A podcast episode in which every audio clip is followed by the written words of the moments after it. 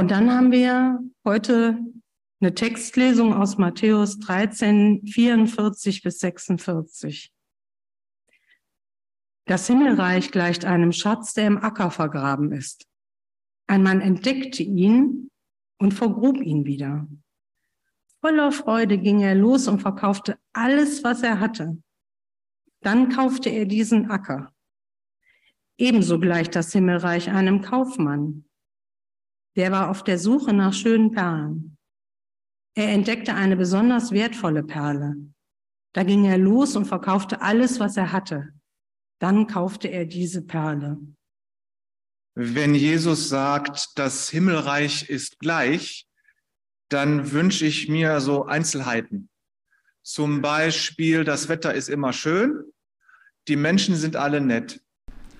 Und das Himmelreich ist so wie hier, nur besser, also gut, also richtig gut. Aber dann erzählt Jesus in zwei kurzen Versen eine Mini-Geschichte, die mich beunruhigt, statt dass sie mich beruhigt. Ähm, er macht klar, dass das Himmelreich etwas mit meinem Hier und Jetzt zu tun hat und meiner Beziehung zu Gott jetzt, hier und heute. Dass das nicht irgendwie Schlaraffenland ist. Es ist nur die Frage, wo ist denn das Himmelreich? Da ist also ein Bauer, wahrscheinlich ein Tagelöhner, der nicht auf seinem eigenen Acker arbeitet, so steht es da. Es ist der Acker seines Dienstherrn und der Acker ist steinig und die Arbeit ist eine Quälerei und der Pflug bleibt immer wieder stecken und man muss die Steine da rausholen und er flucht so vor sich hin. Oder der Acker ist leicht zu bearbeiten und es geht so in einer Tour durch und es ist eine Freude, schnell erfolgreich zu sein und plötzlich bleibt der Flug stecken und die Flugschar zerbricht. Und dann gibt es auch Schimpfen, dann ist Graben angesagt und dann macht es Klopf, Klopf, da findet er offensichtlich etwas. Ähm, aber da muss man weitergraben, um das genau zu sehen, was denn da im Boden ist. Und mit dem Himmelreich ist das ganz genauso. Kann ja sein, dass du so durch deinen Alltag trottest, alles ist okay, alles ist zufriedenstellend ähm, und dann kommt plötzlich so ein Hindernis und das ist ärgerlich. Noch schlimmer ist es aber, wenn dein Leben sowieso schon Chaos ist und du rennst von einem Problem zum nächsten, von einem Hindernis zum anderen und wenn dann noch eine Unterbrechung kommt, das kann man gar nicht gebrauchen. Das ist echt zum Schimpfen und zum Meckern und richtig übel. Du versuchst deine Hindernisse im Leben zu umgehen und wenn du eins geschafft hast, dann kommen zwei neue und dann kommt auch noch sowas dazwischen, wo du nicht drum gehen kannst. Du kannst es nicht aus dem Weg räumen du kannst nicht drum gehen, du musst dich damit beschäftigen. Wenn du hier zum Gottesdienst kommst, dann bedeutet das ja auch, dass du damit sagst, du möchtest Gott begegnen. Nun sagen aber auch viele von uns, ja, ich erlebe so wenig mit Gott. Der könnte ja mal so ein bisschen lauter reden, damit ich mehr von ihm höre, könnte so ein bisschen präsenter in meinem Alltag, in meiner Gegenwart sein. Aber das ist ja eben nicht leicht. Nun sagt Jesus, das Reich Gottes ist verborgen. Und wer weiß wo? Auf welchem Acker? Gott liegt nicht einfach auf der Straße. Und das ist schon ärgerlich, dass er nicht so sehr viel Publicity um sich macht. Die christlichen Kirchen, ja, klar, die haben alle ihr Kreuz draußen an der Straße hängen und wissen dann, äh, wir machen Werbung, damit wir Leute kriegen. Aber Gott steht nicht einfach auf der Straße rum und sagt, hier bin ich. Das Himmelreich ist nicht bei Aldi zu kriegen und eine Woche später mit den roten Schildchen drauf 50 Prozent billiger, und Jesus hat keinen YouTube-Kanal, wo er seinen Tod drauf anbietet und er macht auch keine lustigen Kreuzigungstänzchen mit Videofiltern auf TikTok. Er ist keiner, der Clickbaits sucht. Jesus legt sich einfach in deinen Lebensweg. Du müsst über ihn stolpern. Du musst dran hängen bleiben, so wie der Bauer mit seinem Flug, dass es ihm das Werkzeug zerschlägt. Und dann steckst du da. Und wenn du dann stehen bleibst und den Tod Jesu für dich entdeckst und merkst, oh, da steckt das Himmelreich hinter, dann hast du das Himmelreich gewonnen. Wenn du dann nicht stehen bleibst, dann stolperst du über den Tod und hast die Hölle gewonnen.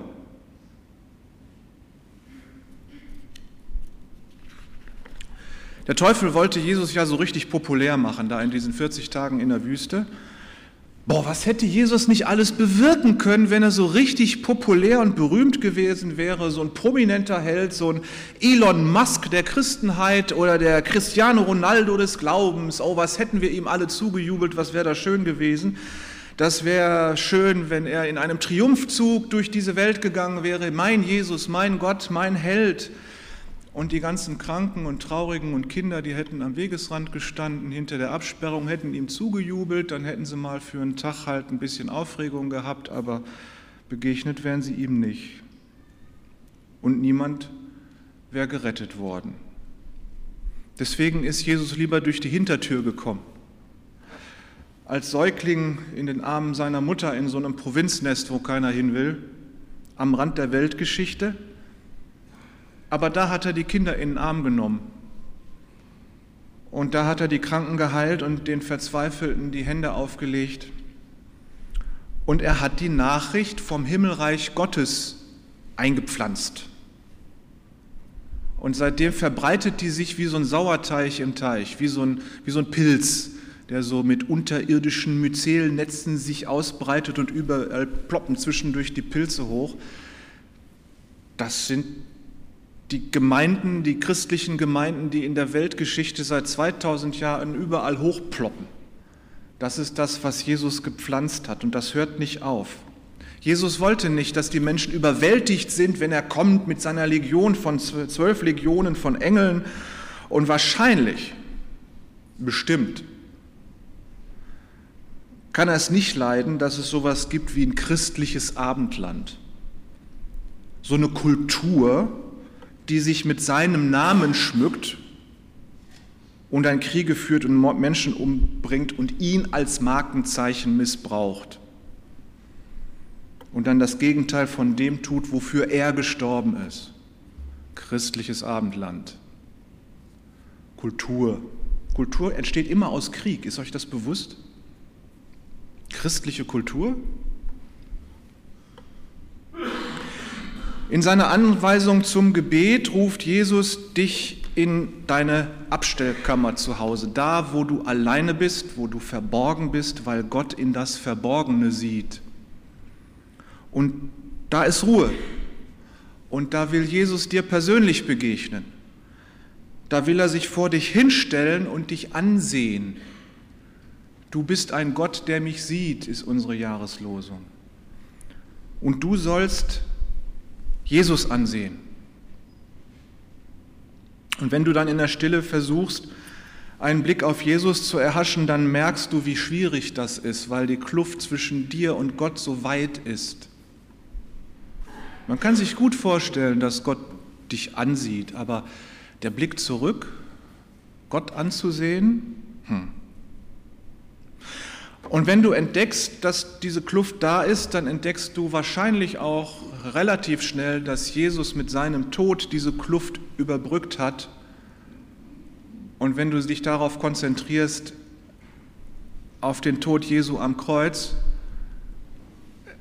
dann wirst du wahrscheinlich auch einen Blick auf Jesus erhaschen und auf deinen liebenden Vater. Deine Beziehung zu Gott passiert im Verborgenen und nicht in aller Öffentlichkeit. Gut, wir machen hier Beziehungen in aller Öffentlichkeit, natürlich auch im Gottesdienst, man kann uns dabei angucken, aber diese intensive Beziehung zu Gott, dieses sich gegenseitig ansehen, das passiert in der Verborgenheit. Und darum ist Jesus nicht als Held mit zwölf Legionen Engeln durch die Gegend gezogen, sondern darum ist er der verborgene König geworden. So verborgen, Du kannst ihn übersehen. Da gehst du über den Acker dieser Welt und findest ihn nicht. Wir können auch dem, auf dem Acker des Gemeindelebens, so mit unserem frommen Lebensstil, wunderbar an Jesus vorbeigehen. Und man findet den Schatz dann nicht. Es ist nicht einfach mühsam, das Himmelreich zu finden. Nein, es ist unmöglich. Du findest das Himmelreich nicht. Du musst drüber stolpern. Es liegt dir plötzlich im Weg, aber es liegt dir immer im Weg.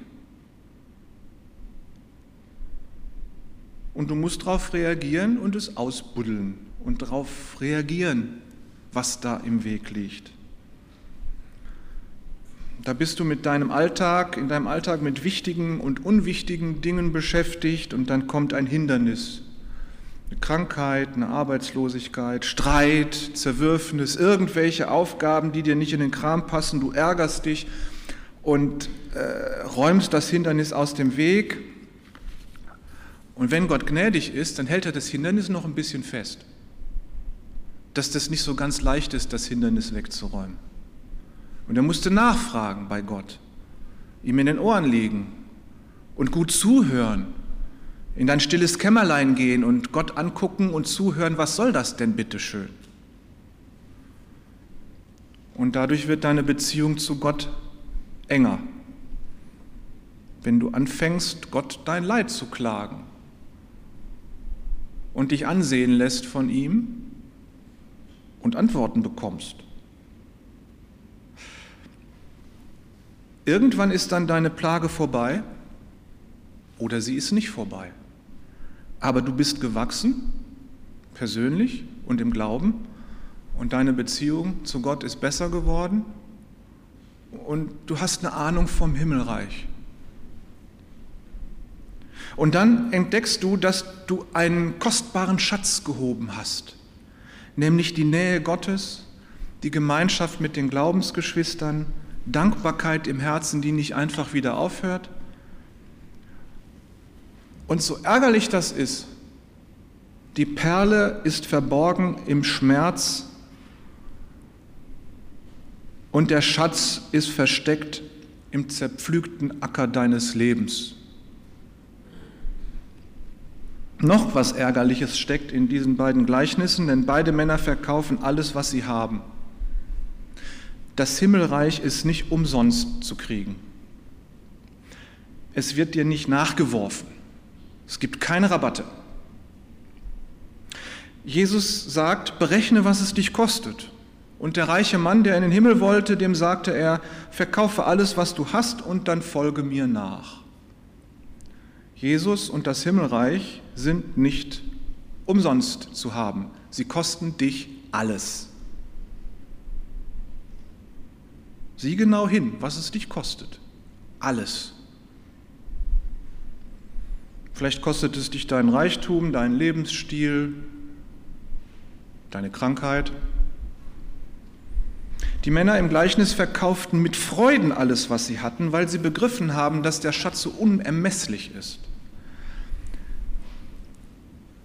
Was bedeutet dir das ewige Leben, die Gemeinschaft mit Gott, die Vergebung der Schuld und der Himmel? Ist es dir das wert, alles aufzugeben? Der Ton des Gleichnisses liegt hier nicht auf dem, was du alles aufgeben musst, sondern auf dem, was du kriegst. Du kriegst alles. Mancher muss durch Schmerzen und Leid hindurch, um zu begreifen, wie herrlich das ist, was er im Himmelreich kriegt. Ewiges Leben und nicht vergängliches. Ewigen Reichtum bei Gott und nicht irgendwie was, was Motten und Rost zerfressen. Ewige Gesundheit und nicht vergängliche Gesundheit. Und in dieser Welt kriegen wir schon eine Anzahlung darauf, nämlich Gemeinschaft und nicht Einsamkeit. Gemeinschaft mit denen, die auch ins Himmelreich wollen und die alles zu geben bereit sind. Gott ist nicht ein religiöses Sahnehäubchen auf dem Leben eines halbwegs wohlständigen Lebens. Da ist Gott nicht das Sahnehäubchen, das Religiöse drauf, sondern es ist andersrum. Gott ist unser Leben. Und alles, was wir hier haben, sind so Sahnetupfer, die Gott uns dann auch noch schenkt. Wir feiern gleich das Abendmahl und da essen und trinken wir. Jesus ist unser Grundnahrungsmittel.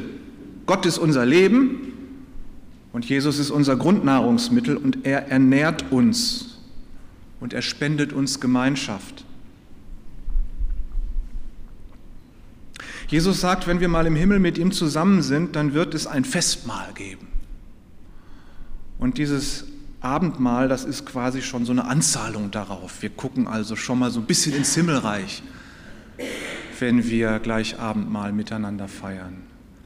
Und du bist herzlich eingeladen, daran teilzunehmen, wenn du bereit bist, alles zu geben für dieses Himmelreich.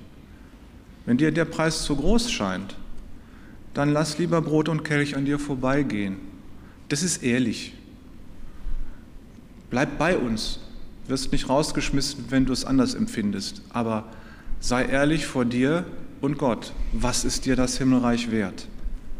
Und wenn du bereit bist, alles zu geben, dann nimm teil an diesem Abendmahl, an diesem Blick ins Himmelreich. Amen.